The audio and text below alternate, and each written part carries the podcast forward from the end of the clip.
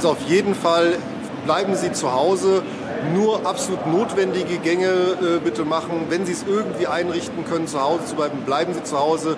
Es ist wirklich gefährlich, es ist glatt, äh, bleiben Sie zu Hause. Ich hoffe, Sie sind heute nicht ausgerutscht und konnten sogar umsetzen, was der Feuerwehrvertreter aus Saarbrücken so eindringlich eingefordert hat an diesem Glatteismittwoch, dem 17. Januar. Gelandet sind Sie jedenfalls bei Was jetzt, dem Nachmittagsupdate von Zeit Online. Ich bin Rita Lauter. Wir schauen nach Davos, wo sich zwei Antonios die Ehre gegeben haben. Antonio Guterres, der UN-Generalsekretär, und Anthony Blinken, der US-Außenminister. Und wir sagen Servus zu zwei beliebten Tatortkommissaren. Mehr dazu gleich. Der Redaktionsschluss war 16 Uhr. Werbung. Wie geht es weiter mit der Europäischen Union? Präsidentschaftswahlen in den USA, EU-Parlamentswahlen, geopolitische Krisen und wirtschaftliche Schwierigkeiten. Wir suchen Lösungen für diese Herausforderungen. Am 19. und 20. März auf der digitalen Europakonferenz von Handelsblatt, Die Zeit, Tagesspiegel und Wirtschaftswoche. Über die Zukunft Europas sprechen wir mit Bundeskanzler Olaf Scholz, Wirtschaftsminister Robert Habeck und vielen mehr. Kostenlose Anmeldung unter europe20xx.de. Noch immer werden mehr als 100 Menschen als Geiseln in der Gewalt der Hamas-Terroristen im Gazastreifen vermutet. Wo genau sie festgehalten werden, wie es ihnen geht und wie viele überhaupt noch am Leben sind, das alles ist unklar. Etwa ein Drittel von ihnen ist nach Angaben ihrer Angehörigen überdies chronisch krank und hat keinen Zugang zu dringend benötigten Medikamenten. Katar und Frankreich haben jetzt eine Medikamentenlieferung vermittelt für die Geiseln und für die palästinensische Zivilbevölkerung. Die Arzneimittel sollen nach katarischen Angaben noch heute nach Ägypten gebracht und vom Roten Kreuz an die Hamas übergeben werden. Die Lage im Gazastreifen war heute auch Thema beim Weltwirtschaftsforum in Davos. UN-Generalsekretär Antonio Guterres nannte den Gazastreifen in seinem Eingangsstatement in einem Atemzug mit dem Überfall Russlands auf die Ukraine und den blutigen Machtkampf im Sudan. Ohne den eigentlichen Anlass für den Krieg dort, die Terrorangriffe der Hamas auf Israel am 7. Oktober, explizit zu erwähnen. Er hat den Kriegsparteien vorgeworfen, das Völkerrecht zu ignorieren. The world is standing by as civilians, mostly women and children, are killed, maimed, bombarded, forced from their homes, and denied access to humanitarian aid. I repeat my call for an immediate humanitarian ceasefire in Gaza and a process that leads to sustained peace for Israelis and Palestinians based on a two state solution. That is the only way to stem the suffering and prevent a spillover that could send the entire region up in flames. Guterres hat erneut einen sofortigen Waffenstillstand gefordert und neue Gespräche über eine Zwei-Staaten-Lösung.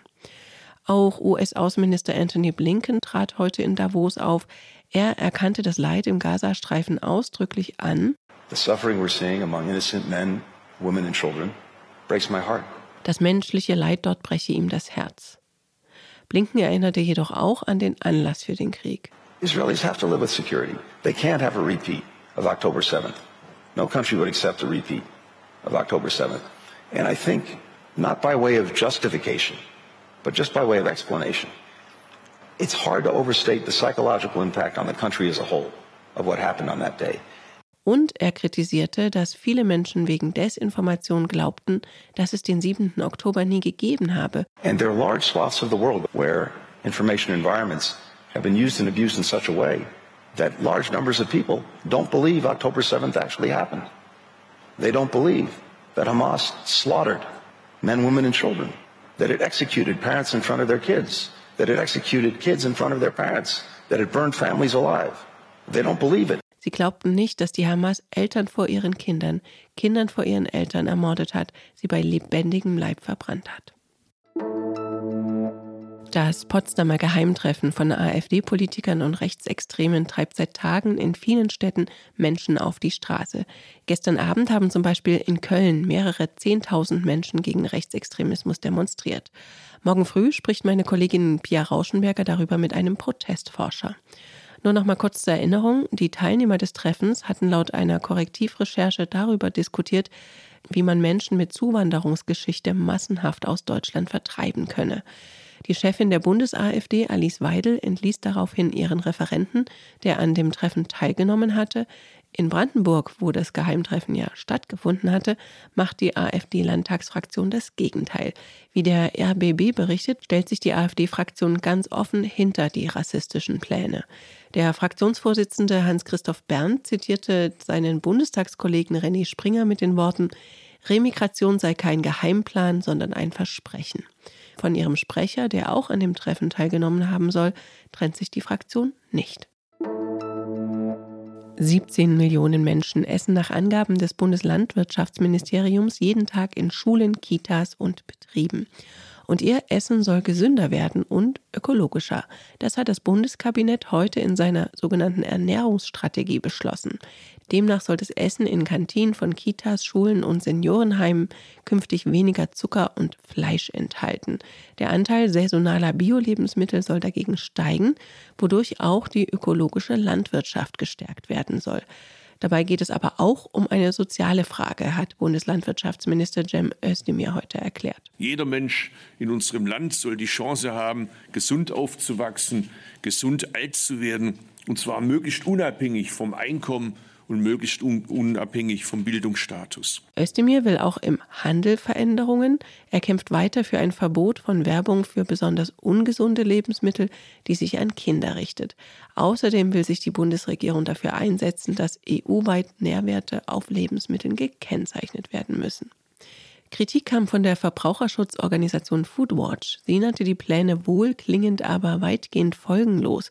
So sei zum Beispiel unklar, wie das Ziel einer besseren Gemeinschaftsverpflegung von Berlin aus konkret erreicht werden soll, denn für Vorgaben in Schulen und Kitas seien die Länder zuständig. Was noch? Also, Ivo, was willst du zu mir sagen? Danke, du, Franz Prosthust. Sie gehören zu den dienstältesten Tatortkommissaren Franz Leitmeier und Ivo Batic. 1991 schickte der Bayerische Rundfunk die Schauspieler Udo Wachweitel und Miroslav Nimetz auf Mördersuche in München. Exklusive Partnervermittlung sucht noch seriöse Herren, zwecks unverbindlicher Vermittlung. Kriminalbeamte bevorzugt. Wo, wo, wo? Only you will make my dreams come true. Im frisch wiedervereinigten Deutschland war Ivo Batic die erste postmigrantische Ermittlerfigur. Jetzt, nach mehr als drei Jahrzehnten, haben die beiden angekündigt, aufzuhören. Udo Wachtfeitel hat sein Engagement als Tatortschauspieler mit einem schönen bayerischen Ausdruck beschrieben, es sei das längste geschlamperte Verhältnis gewesen, das er je hatte. Die 100 Folgen wollen die beiden aber noch voll machen, das heißt, sieben Tatorte mit Leitmeier und Bartitsch werden noch zu sehen sein bis 2025. Unser Tatortexperte Matthias Dell hat die beiden Kommissare für Zeit Online in einem lesenswerten Text gewürdigt. Mir hat er eine Sprachnachricht geschickt, was die beiden so besonders gemacht hat und so beliebt. Die haben damals angefangen äh, nach dem Schimanski-Zeitalter, könnte man sagen, als zwei relativ unbekannte Schauspieler, was ziemlich ungewöhnlich ist aus heutiger Sicht, weil heute man so das Gefühl hat, es muss so wie in der Politik, muss man sich als Schauspieler, Schauspielerin vorher verdient gemacht haben, damit man dann das Amt eines Tatortermittelnden übernehmen kann. Am Anfang war das auch noch ganz anders. Da waren die beiden eher so Yuppies, München, Schickimicki, Anfang 30, gut drauf. Das hat natürlich mit der Zeit zu tun. Heute sind es zwei ältere Herren mit schlohweißen Haaren, die aber irgendwie einem vertraut sind, weil man ihnen halt seit 33 Jahren dabei zuguckt. Wenn man auf Pioniertaten hinaus will, muss man zum einen sagen, wie schon erwähnt, äh, Ivo Batic ist praktisch die erste postmigrantische Ermittlerfigur im Tatort. Und sie waren das erste gleichberechtigte Team, wo also nicht mehr ein Chef und ein Assistent oder Assistentin ermittelt hat, sondern beide irgendwie gemeinsam Chefs sind. Und dann spielt natürlich eine Rolle, dass in München relativ gut die Drehbücher und Produktionsbedingungen gepflegt wurden, also besser als anderswo. Und gute Fälle sind halt immer gut, um im Gedächtnis zu bleiben. Und die Frage ist halt, was dann passiert, wenn die beiden nicht mehr da sind. Da ist, glaube ich, das Problem für den Tatort und die ARD, weil dann ein ziemlich wichtiges Fundament dieser ganzen Geschichte fehlt. Und auch ich sage Servus für heute. Morgen früh sind wir wieder für Sie da. Einstweilen freuen wir uns über Ihre Post an wasjetzt.zeit.de. Ich bin Rita Lauter. Danke fürs Zuhören. Und wenn Sie mögen, bis morgen Nachmittag. wir sind ja jetzt keine jungen Sprinter mehr. Irgendwann wird es lächerlich, ja, wenn man dann